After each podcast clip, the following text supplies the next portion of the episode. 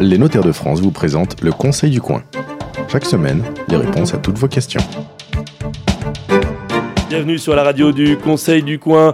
Nous vous retrouvons toutes les semaines sur euh, le site conseilducoin.fr et sur notre page Facebook afin de répondre à toutes vos questions en matière de patrimoine, de fiscalité, d'achat et de vente de biens immobiliers, de legs, de donations, de partage, bref, tout ce qui fait le quotidien du notaire. Et ça tombe bien parce que des notaires, j'en ai deux en studio. Euh, avec moi, euh, Anne Raban-Claire de Notaire à Paris. Bonjour. Bonjour. Olivier Gamard, notaire à Nantes-les-Mots, bonjour. Bonjour. Aujourd'hui, on va parler de la vente d'un bien à un promoteur. Alors, euh, ça, il y a une chose qui marche bien en France, hein, on va le rappeler, vous savez que je fais toujours une petite présentation. Et là, en ce qui concerne l'immobilier, eh bien, l'an dernier, on a encore atteint un record, à peu près le même chiffre que l'an dernier, 1 million de transactions que l'an dernier, donc l'année d'avant, puisqu'on est en 2019. En 2018, il y a eu 1 million de transactions. Il y a eu quasiment ce million de transactions aussi euh, en 2017. Et puis, et ben, les prix n'en finissent pas de, grimper à certains endroits. Euh, les prix, par exemple, euh, à Paris, dépassent 10 000 euros le mètre carré dans 10 arrondissements sur 20. Et puis de l'autre côté, il y a les taux euh, immobiliers qui sont euh, absolument canons euh, dans les banques, qu'on peut emprunter sur 20 ans à 1,20, à 1,30%, ce qui est totalement inédit. Alors nous avons déjà parlé à plusieurs reprises dans le Conseil du coin de l'achat et de la vente d'un bien immobilier. Vous pouvez retrouver ces émissions très facilement sur notre site internet et sur notre page Facebook en remontant le mur. Mais aujourd'hui, on va parler d'un sujet bien particulier, donc la vente à un promoteur. En quoi euh, l'un et l'autre, la vente à un promoteur est, si différente de la vente à un, particulier? Alors en fait, ce qui est assez intéressant euh, dans ce sujet-là, c'est qu'en fait, quand on se vend un bien entre particuliers, alors souvent l'objectif c'est soit parce qu'on déménage, qu'on a un projet de déménagement, d'agrandissement en tout cas pour le vendeur, l'acheteur pour s'établir ou pour faire un, un investissement locatif. Le promoteur, son objectif, lui, il est différent. Il va être de constituer une assiette foncière, c'est-à-dire d'acheter un ou plusieurs terrains qui vont lui permettre de constituer l'assiette, après démolition des constructions, d'un immeuble qu'il va mhm. construire en vue de le diviser par appartement et de le revendre en VFA, ce dont on a déjà parlé dans plusieurs émissions. Mhm. Bien évidemment, ce promoteur, quand il va prévoir son programme, lui, il va avoir des contraintes, des contraintes d'architecte, des contraintes de permis de construire, des contraintes euh, de risque, pour être très simple, hein, sur la pollution des sols. Il a beaucoup de choses à vérifier avant que son projet se réalise, et notamment, il doit s'assurer qu'effectivement, son assiette foncière, il va pouvoir la constituer. Donc vous êtes en train de me dire que on va se retrouver avec un acheteur qui va mettre plein de clauses suspensives euh, qu'un particulier n'aurait pas injecté dans, dans la promesse. C'est exactement ça. Mhm. Quelque chose à ajouter là-dessus, Anne Raban? Si, on peut rajouter le risque archéologique éventuellement. C'est quoi le risque archéologique? Bah, En fonction du lieu de situation, du projet du, du, futur promoteur, on peut très bien, euh, au moment des fouilles, tomber. Euh, si vous faites des, par exemple à Saint-Denis, la probabilité que vous ayez un risque archéologique est très forte. Mmh. et ça bloque le chantier. Il y avait des carrières. Alors, bon, donc en gros, à vous écouter, on peut arrêter l'émission puisque vous êtes en train de nous dire vendre son bien à un promoteur, euh, c'est un, nuage d'ennui, je pensais à un autre mot, euh, sauf que si on le fait, c'est parce que ce promoteur, il arrive, j'ai des amis qui m'ont dit dernièrement à Malakoff qu'ils étaient régulièrement sollicités par des promoteurs, parce que, eh bien, à la place de la maison avec un jardin, le promoteur, lui, il veut construire euh, un immeuble de 10 étages parce que le plan local urbaniste le permet, et les sommes qu'il propose euh, pour acquérir la maison et le terrain sont attractives. C'est pour ça qu'on vend à un promoteur, c'est parce que on a une perspective de plus-value euh, significative que n'offre pas une vente euh, standard de son terrain ou de son bien Alors ça c'est une évidence, mais euh, pour avoir l'occasion souvent actuellement, mm. notamment avec le développement du Grand Paris et de la région Est, Île-de-France, secteur Marne-la-Vallée et un peu plus à l'Est, d'en voir beaucoup, il est certain que les gens qui vendent à un promoteur ont, je pense qu'il est nécessaire que les gens aient la compréhension du fait qu'effectivement, on vend parce que le prix est attractif, mais on vend parce que on prend un risque. Quand on vend à un particulier sa maison pour... Euh, on prend le risque de l'accompagner, On prend le risque qu'il ait son financement ou pas. D'accord. Donc le prix s'en ressent. Là, effectivement, on va vous donner peut-être deux fois, trois fois la valeur de votre bien. Hmm.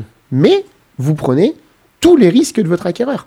Hmm. Tous les risques. Un promoteur qui veut se dégager d'une acquisition qu'il est en train de réaliser trouvera quasiment toujours une condition qui ne se réalisera pas. Donc la vente à un particulier pour une résidence principale, c'est un risque d'obtention de financement. La vente à un promoteur, c'est un pari. Parce que ce promoteur, évidemment, dans les clauses suspensives, il va mettre quoi? Il va mettre d'abord euh, la possibilité d'obtenir le permis qu'il souhaite avoir sur votre terrain. C'est la première clause. Enfin, Pas que le le permis. permis. et toutes les autorisations Toutes qui, les- qui voilà. vont autour. D'accord. Donc ça, c'est le truc qui peut prendre des mois ou des années. Euh, Des années, non, parce que maintenant la législation fait que les délais sont raccourcis. mhm. Mais il faut bien calculer, il faut bien dire à son vendeur attention, vous vous engagez pour une période de Mhm. un an avant de toucher vos fonds. toucher vos fonds, non. Parce qu'une fois qu'on a le permis, même s'il est purgé de recours, euh, c'est pas fini. Il n'y a pas, avec une vente à un promoteur, des, des paiements euh, en tranches. Le Non. promoteur, il vous verse pas la somme directement, il peut Ah, pas. Ah si, le Oui. jour de la signature, il paye. Il peut sauf, pas. Il n'y a pas montage. des montages. Oui. Ah si, on peut faire des montages particuliers Oui, avec des ça, ça, dations sur euh, les biens construits, mais, Non, mais la- dans la majorité vous des pensez bien que si je vous pose la question, c'est que je sais qu'il y a, il y a une réponse. Mais il y a des promoteurs qui proposent un Bien paiement sûr. en tranches en fonction de l'avancement du chantier, notamment. non, Parce qu'il va. c'est euh, pas comme non paiement ouais. en tranche, non. Mais ils vont négocier le prix pour dire il y a une partie payée comptant à la signature Voilà, bien sûr. et le solde sera payé par la remise de locaux à la fin de l'immeuble. Mhm. C'est pas un paiement par tranche. Mhm. Oui, bah, on a une première somme euh, Tout de suite. tout de suite, et on a une autre somme qui dépend d'une condition, c'est que j'ai fini de faire le chantier. Alors l'autre somme, ce sera des biens. Mhm. Ah, euh, en dation, ça c'est la dation. dation. Ça c'est la dation. Alors on va préciser, on va expliquer ce qu'est la dation. Donc là, on a un promoteur qui va par exemple construire euh, 12 villas sur un terrain, et vous allez accepter en, en paiement de la vente Une des une villas. somme d'argent et puis Une ou plusieurs villas en fonction de la valeur du truc. C'est ça la fameuse dation. Sauf que s'il construit 8 villas et puis il construit pas les 4 dernières, euh, vous êtes jamais payé en dation Ou on peut le contraindre? On peut toujours contraindre. Il y a Ouais. un défaut d'exécution. Non mais euh, on est là pour expliquer que la vente à, un promoteur, euh, c'est discuter avec quelqu'un pendant très longtemps, euh, voire même après que tout soit résolu, parce que c'est quand même lui qui vous a construit. Au pire, euh, c'est lui qui fait la garantie décennale si vous avez, si vous avez pris ondation, ou alors c'est on se retourne contre celui qui a construit la maison, parce que le promoteur c'est pas celui qui l'a bâti, c'est ça? Je veux dire par là qu'on a une relation sur la durée avec le promoteur et que cette relation, elle va durer plus longtemps encore que la simple vente, euh, si on a accepté la dation.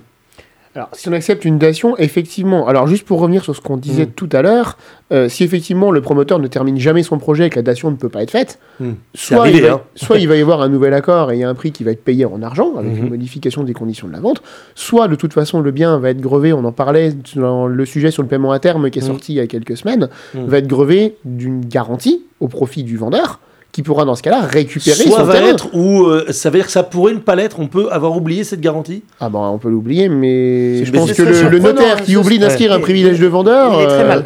je pense que le, le vendeur qui n'aura pas son privilège de vendeur sera pas garanti par le promoteur, mais sera garanti par le Ouais. notaire, malheureusement. Ah oui, d'accord. Euh, Donc voilà. on doit le trouver forcément dans le. On doit nécessairement le trouver, dans et ça peut aller procédure. avec une réserve de l'action résolutoire. Donc le Mm. vendeur peut à terme récupérer son bien avec obligation de remise en état. Mm. Donc le promoteur, il rend le bien, il reconstruit la maison qu'il a démolie. Hmm. Voilà, donc c'est pas dans l'intérêt du promoteur de pas achever son programme quand il y a une dation en Bon, paiement. mais ce genre d'histoire, c'est arrivé.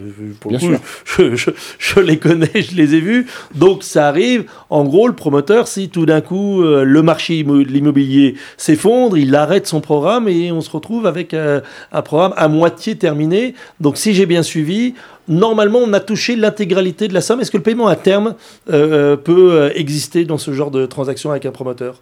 Alors, le paiement à terme en soi ne pouvait pas exister dans la mesure où on avait jusqu'à récemment des garanties dites intrinsèques. C'est-à-dire que Mhm. pour garantir effectivement l'achèvement de l'opération, le promoteur devait fournir un certain nombre de garanties Mhm. et notamment que, je crois, une- un certain pourcentage des prix d'achat des terrains était réglé intégralement au jour des premières ventes. D'accord. Pour revenir sur l'histoire des programmes euh, qui ne s'achèvent pas, cette question des garanties intrinsèques maintenant a été réglée, Oui. puisque quasiment plus aucun notaire ne signe un programme ou ne lance un programme de VFA avec des garanties intrinsèques. C'est-à-dire qu'on a systématiquement l'engagement d'un Ce établissement. qu'on appelle la, la garantie intrinsèque, La- c'est la garantie sur le bien en lui-même et Non, c'est une garantie- qui, qui Mm. s'auto-garantit. Voilà, le, promoteur garantit lui-même par certaines règles Mm. qu'il va achever le programme. D'accord. Maintenant, on prend systématiquement la caution d'un établissement financier ou bancaire qui va dire si le promoteur euh, se plante, casse la figure et ne peut pas C'est moi achever, qui paye. c'est moi qui paye et après je me débrouille avec lui. Donc maintenant, ça, ça va être Parce qu'il y a eu une époque où, euh, effectivement, il y avait des, ce genre de programme qui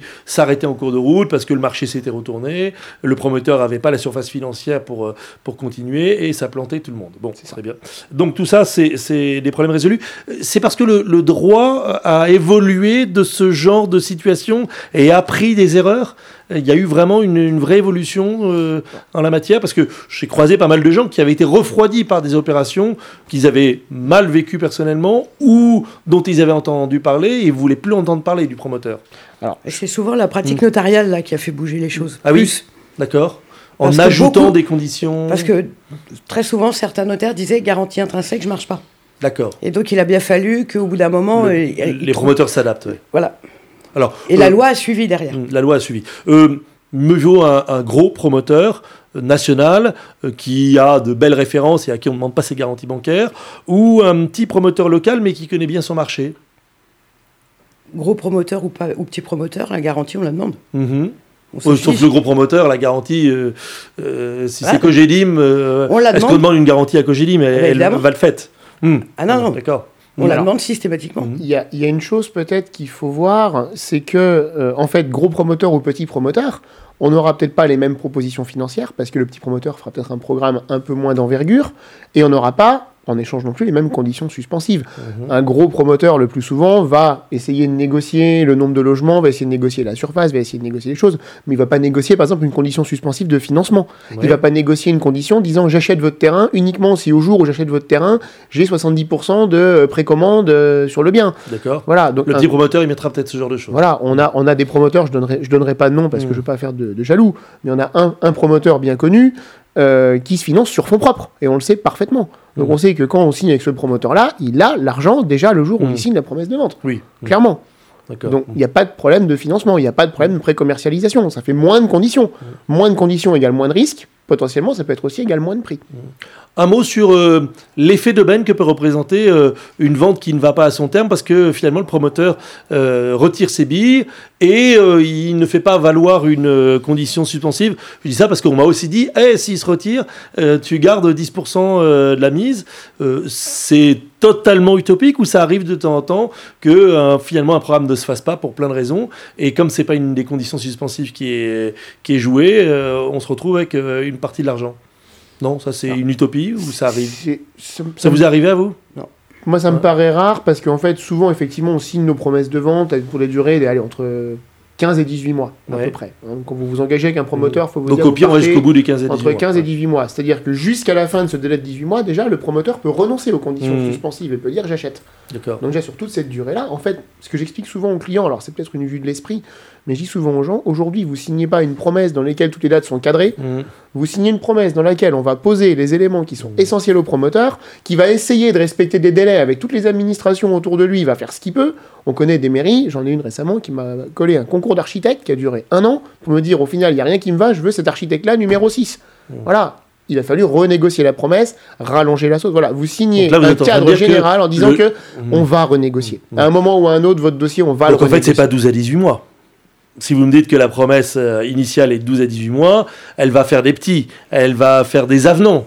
Ça dépend. Ça, dépend. vraiment du, c'est une question de secteur géographique, c'est une question de réactivité de la mairie en fait. Bon, je vous rappelle qu'on est euh, au mois de janvier 2019, que dans quelques mois maintenant, allez, dans 14-15 mois, il va y avoir des élections municipales et que ça change beaucoup la dynamique euh, de la construction mobilière. Donc là aujourd'hui, un notaire avisé va dire à son client attention, ton promoteur qui s'engage aujourd'hui ou demain, il va te dire oui, mais il y a les élections municipales, il faut attendre qu'elles soient passées.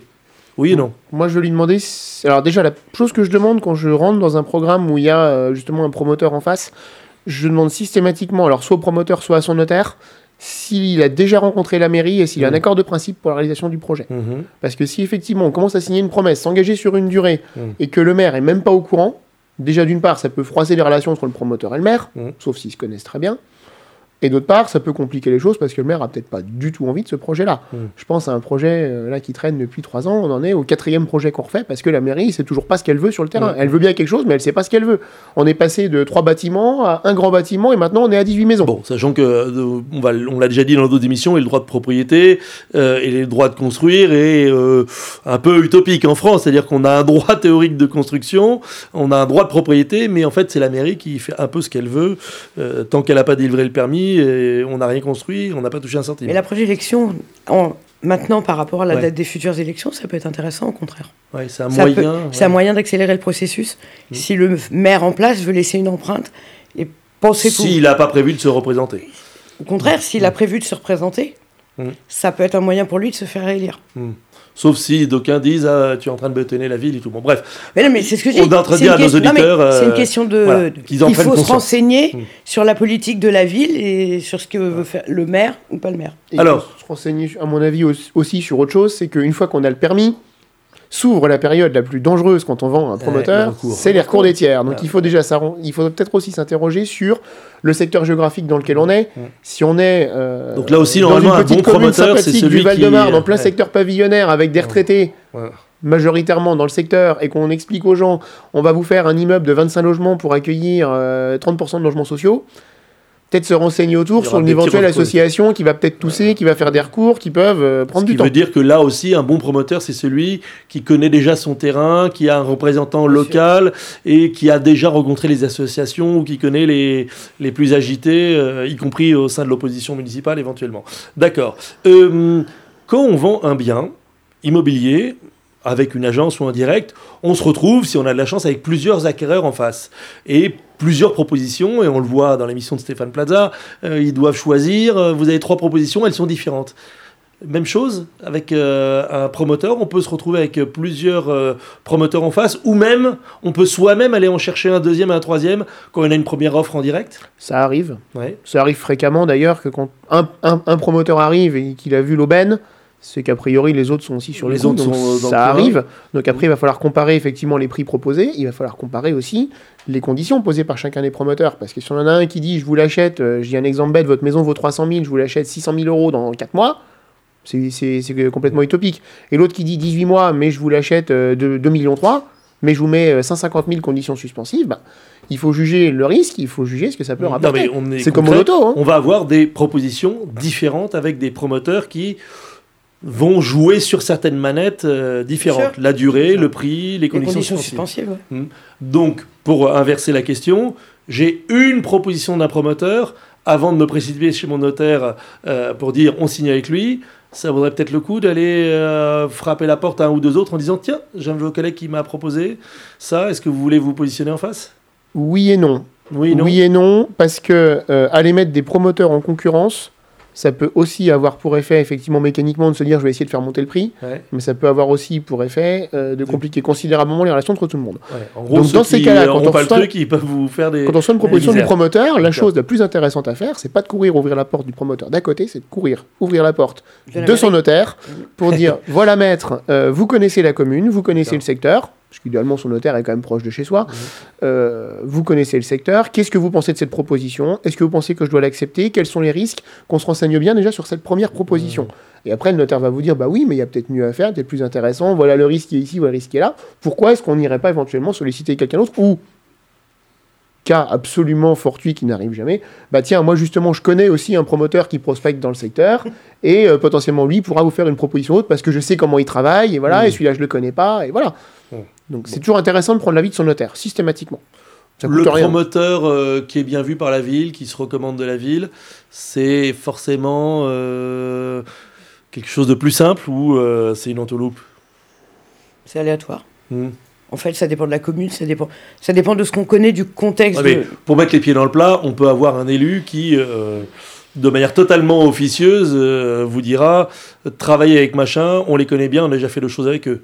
Même s'ils ont juridiquement pas le droit de recommander quelqu'un, euh, si un élu euh, en charge de l'urbanisme vous dit euh, tiens tel promoteur on a fait un très beau programme avec eux vous devriez parler avec eux ça peut vouloir dire que les choses seront plus simples Non, pas forcément. Vous êtes prudent, hein, je vois Ah bien. oui, ouais. Je vous vois, euh, je- c'est- voilà, c'est ceux qui suivent le, le- C'est le- c'est un sujet le qui est à la rendez-vous en podcast. éminemment juridique et éminemment politique. Ouais, ouais, ouais, ouais. La vente d'un promoteur est un sujet éminemment politique. On le sait, parce que Voilà. euh, Parce ils que- ont déjà fait et ils feront encore. Parce que le promoteur a effectivement son projet, Mhm. mais on a en face de nous une entité qui s'appelle une commune, Ouais. une commune qui a à sa tête un maire, un maire qui a une vision pour sa commune. Et donc le promoteur a peut-être plein de projets, mais si ça correspond pas à la vision du maire, Ça marchera pas. ça marchera pas. On ajoute qu'un promoteur, il peut négocier avec la ville en offrant euh, des, des prestations, par exemple aménagement d'une route euh, à proximité du terrain, élargissement d'une route pour desservir le, le terrain sur lequel les euh, maisons vont être construites, voire même aménagement d'un rond-point si on a un carrefour. Ça fait partie des choses que le promoteur peut euh, mettre dans la balance pour euh, débloquer le, le dossier. Je vous vois dubitatif, mais je l'ai vu. Bah, dubitatif parce que là c'est de l'aménagement de domaine public et l'aménagement de domaine public c'est un contrat de marché public. Euh, par contre c'est dans le sens inverse, à mon avis, quelque chose que la mairie va mettre en balance en disant vous êtes bien gentil mon bon monsieur. Je prends le cas dans une rayon de bourgade du 94 qui s'appelle Villiers-sur-Marne, euh, pour ne pas donner d'exemple, dans lequel on a une toute petite rue qui est située sur le côté de la mairie où un promoteur a eu la charmante idée de faire un programme de 85 logements dans une rue qui est large de euh, 3 mètres. Donc les voitures ne peuvent pas se croiser, Les voitures ne peuvent pas se croiser, ça fait les beaucoup plus de de secours ne peuvent circulation. pas venir. Qu'est- Qu'est-ce qui s'est passé? Quatre recours. Bien sûr. Voilà, quatre recours de tiers parce que problème de voisinage, parce que tout ça. Mmh. Voilà. Donc, peut-être pas qu'il peut mettre ça en balance, mais la mairie va mettre ça en balance pour dire attendez, cher ami, euh, 85 logements, là, on peut en mettre que 30. Olivier Gamard et Anne Raban, vous êtes tous les deux notaires en région parisienne. On va rappeler ici dans cette émission qu'il y a autant de pratiques euh, euh, dans ce sujet qu'il y a de territoires en France et que, en particulier, euh, dans le sud de la France, tout ne se résout pas et ne se négocie pas de la même manière. Je- voilà, vous avez toussé, ça s'est entendu et ça s'est vu aussi en podcast. C'est moi qui l'aurais dit, donc vous êtes à l'aise. C'est, ça vient pas de vous, mais c'est une réalité. Euh, alors, bah, j'en ai parlé tout à l'heure, mais euh, effectivement, c'est une question auditeur. Hum, Je vous la pose quand même pour le principe, mais vous avez déjà répondu. On la pose quand même. J'ai vendu des terrains à bâtir à un promoteur. Il a entamé un programme de 12 villas dans le sud de la France. Mais en plein milieu du chantier, tout s'est arrêté. Il n'avait plus d'acheteurs et il a menacé d'arrêter le programme. Moi, je n'ai touché que la moitié de la somme convenue, mais pourtant, il a viabilisé tout le terrain que je lui ai vendu. Est-ce que je peux reprendre ce qui a été construit pour moi ou pour euh, faire le lotisseur moi-même? Donc ça, c'est ancien. C'est une situation qui euh, est héritée d'anciennes transactions des années euh, 2000, on va dire, et depuis le droit a évolué de telle sorte que ça ne peut pas On arriver. n'a pas assez d'éléments pour répondre. Ouais, Ouais. En fait, je m'interroge On juste sur la façon dont la question est posée. Mhm. Parce qu'en fait, il explique là visiblement qu'il a vendu un terrain à un promoteur Mhm. qui a viabilisé les terrains, mais qui n'en a viabilisé que la moitié. Et je me demande si en fait là, c'est pas une vente à un promoteur, mais de la vente à un lotisseur. C'est-à-dire quelqu'un qui va Ah, acheter un terrain pour le diviser et le revendre par lot. Et dans ce Alors, expliquez-nous la la réglement- dans ce cas-là, on n'est plus dans de la réglementation promoteur, on est très certainement dans de la réglementation marchand de biens. D'accord. C'est-à-dire un commerçant, le promoteur est, un- est- est civil. Il a une activité civile, c'est-à-dire j'achète et je construis. Le marchand de biens, c'est j'achète et je revends, après avoir fait des travaux d'aménagement. D'accord. Donc là, c'est pas du tout la même chose. Parce que si effectivement on a vendu le terrain au marchand de biens avec effectivement une partie du prix payable immédiatement et une partie du prix payable à terme, CF l'émission qui en parle, euh, ce prix payable à terme, si le promoteur n'a fait que la moitié du travail et n'a pas le prix pour et, et n'a pas de quoi payer le prix, il va falloir faire jouer effectivement l'action résolutoire et le privilège de vendeur qui a été Ouais. réservé. Donc là, on n'est plus sur un problème de promo, on est sur un problème de droit euh, civil de re- base, hypothécaire. redéfinissez-nous le promoteur et le lotisseur. Comment je sais qu'un tel est promoteur et qu'un tel est lotisseur? Il le dit, c'est marqué dessus. Pas du tout. Non, pas du tout. Le- Donc, on peut avoir un lotisseur qui se Le, présente comme le promoteur. promoteur construit, le lotisseur divise. Le promoteur Le construit. promoteur va acheter trois maisons côte Sauf à qu'il y a côte. bien toujours quelqu'un qui construit à un moment. Non. Non non, vous Mm. pouvez très bien. Je prends, je prends un exemple bête. J'ai un terrain de euh, 10 000 mètres carrés. Mm. Du jour au lendemain, je me dis, mais c'est formidable, le PLU a changé, je peux faire 12 maisons. Mhm. Moi, j'ai pas envie de construire. C'est pas mon métier, je sais pas faire, par contre, j'ai le foncier. J'ai envie de gagner de l'argent. Oui, donc je peux que faire le lotisseur. Je vais faire une que demande dit, de permis d'aménager à la commune avec effectivement création de voirie, création d'espaces verts, viabilisation des terrains. Je vais faire un nouveau parcellaire cadastral et au lieu de faire une vente de mon terrain de 10 000 mètres carrés, Je fais. euh, je vais faire 10 ans, euh, tu 15 voilà, je fais euh, 18 ventes de terrain de, euh, 18, de 10 000 sur 18, je j'ai pas de vois. Hum, ouais, Bon, on est à 500 mètres carrés Voilà. à la louche. ouais. Ça, ça va être une opération de lotissement. C'est-à-dire, je vais, en partant d'un terrain, procéder à la Donc, je division, peux le faire afin de moi-même. créer les terrains à bâtir. Et Il y a je vends, quelqu'un qui peut le faire et je pour vends moi. du terrain à bâtir. Ouais, Et dans ce cas-là, ma vente de terrain à bâtir va être soumise au profit de l'acquéreur, bien sûr. probablement un particulier, à la condition de permis de construire. Donc, c'est moi, vendeur, qui est divisé, qui est loti, qui va prendre les risques. Et il peut y avoir un, gars qui se présente comme un promoteur, mais qui en fait qui est un lotisseur, et va faire la même chose, et donc on peut se retrouver avec ce fameux paiement à terme dont on a parlé dans une autre émission. D'accord, très bien, mais c'est très clair. Est-ce que vous voyez quelque chose euh, d'important de, à rajouter à ce rendez-vous consacré à la vente à un promoteur et pas un lotisseur? On a absolument tout dit, et euh, nos éditeurs n'ont absolument pas besoin de notaire pour euh, bien gérer leur... oui, bien sûr, voilà. quand on vend à un promoteur... On va chez son notaire. On commence par aller chez son notaire. C'est le notaire qui discute avec le promoteur? Alors, tout dépend si le promoteur prend le même notaire que le vendeur ou si le promoteur a son notaire. Parfois, on va discuter aussi entre, entre confrères avec le notaire du promoteur. Souvent, les promoteurs ont leur notaire habituel. Mhm. On rappelle qu'il ne peut avoir qu'un seul notaire et, et, quand il y en a deux, bah, voilà, les deux se parlent et ils se résolvent les problèmes ensemble. chacune des parties, pour chaque opération, a, le choix de son notaire. Vous achetez mhm. trois maisons différentes, vous pouvez prendre trois notaires. Mhm. Et vos trois vendeurs peuvent avoir chacun leur notaire. Si chacun a son notaire, les notaires se parlent entre eux et vous communiquez chacun avec votre notaire, si on a un notaire unique, effectivement, tout le monde communique avec le notaire qui peut faire redescendre les informations. Et si le promoteur dit euh, je vais prendre votre notaire, on est en confiance? Hmm. Parce que le notaire, après, c'est celui qui va faire toutes les ventes de toutes les maisons ou tous les appartements derrière, et donc il va toucher autant de fois. On peut prendre un notaire pour acheter le terrain et faire le programme hmm. chez un autre notaire, c'est une opération différente. Hmm. On rappelle donc le principe, c'est que le notaire, il est neutre entre les parties et il défend les intérêts de tout le monde. Totalement impartial, le notaire défend les intérêts de son acte. Il est là pour faire un acte juridiquement parfait qui correspond à la volonté des parties, aux conditions qui ont été arrêtées entre les parties et qui soient inattaquables. Ah ben c'est dit. Merci infiniment Olivier Gramard, donc notaire à Nanteuil, les mots, Anne Rabanclair de notaire à Paris. C'est la fin de ce rendez-vous, le Conseil du Coin. Envoyez-nous vos questions sur la page Facebook et euh, bien évidemment par mail à conseilducoin.notaire.fr. Et puis des notaires qui donnent des conseils, eh bien c'est tous les premiers samedis du mois euh, dans une grande ville, une ville de taille moyenne et surtout un café, une brasserie près de chez vous. Tous les rendez-vous sont indiqués sur notre page Facebook et sur notre site internet. À la semaine prochaine. C'était le Conseil du Coin avec les notaires de France. Pour poser vos questions, rendez-vous sur la page Facebook du Conseil du Coin.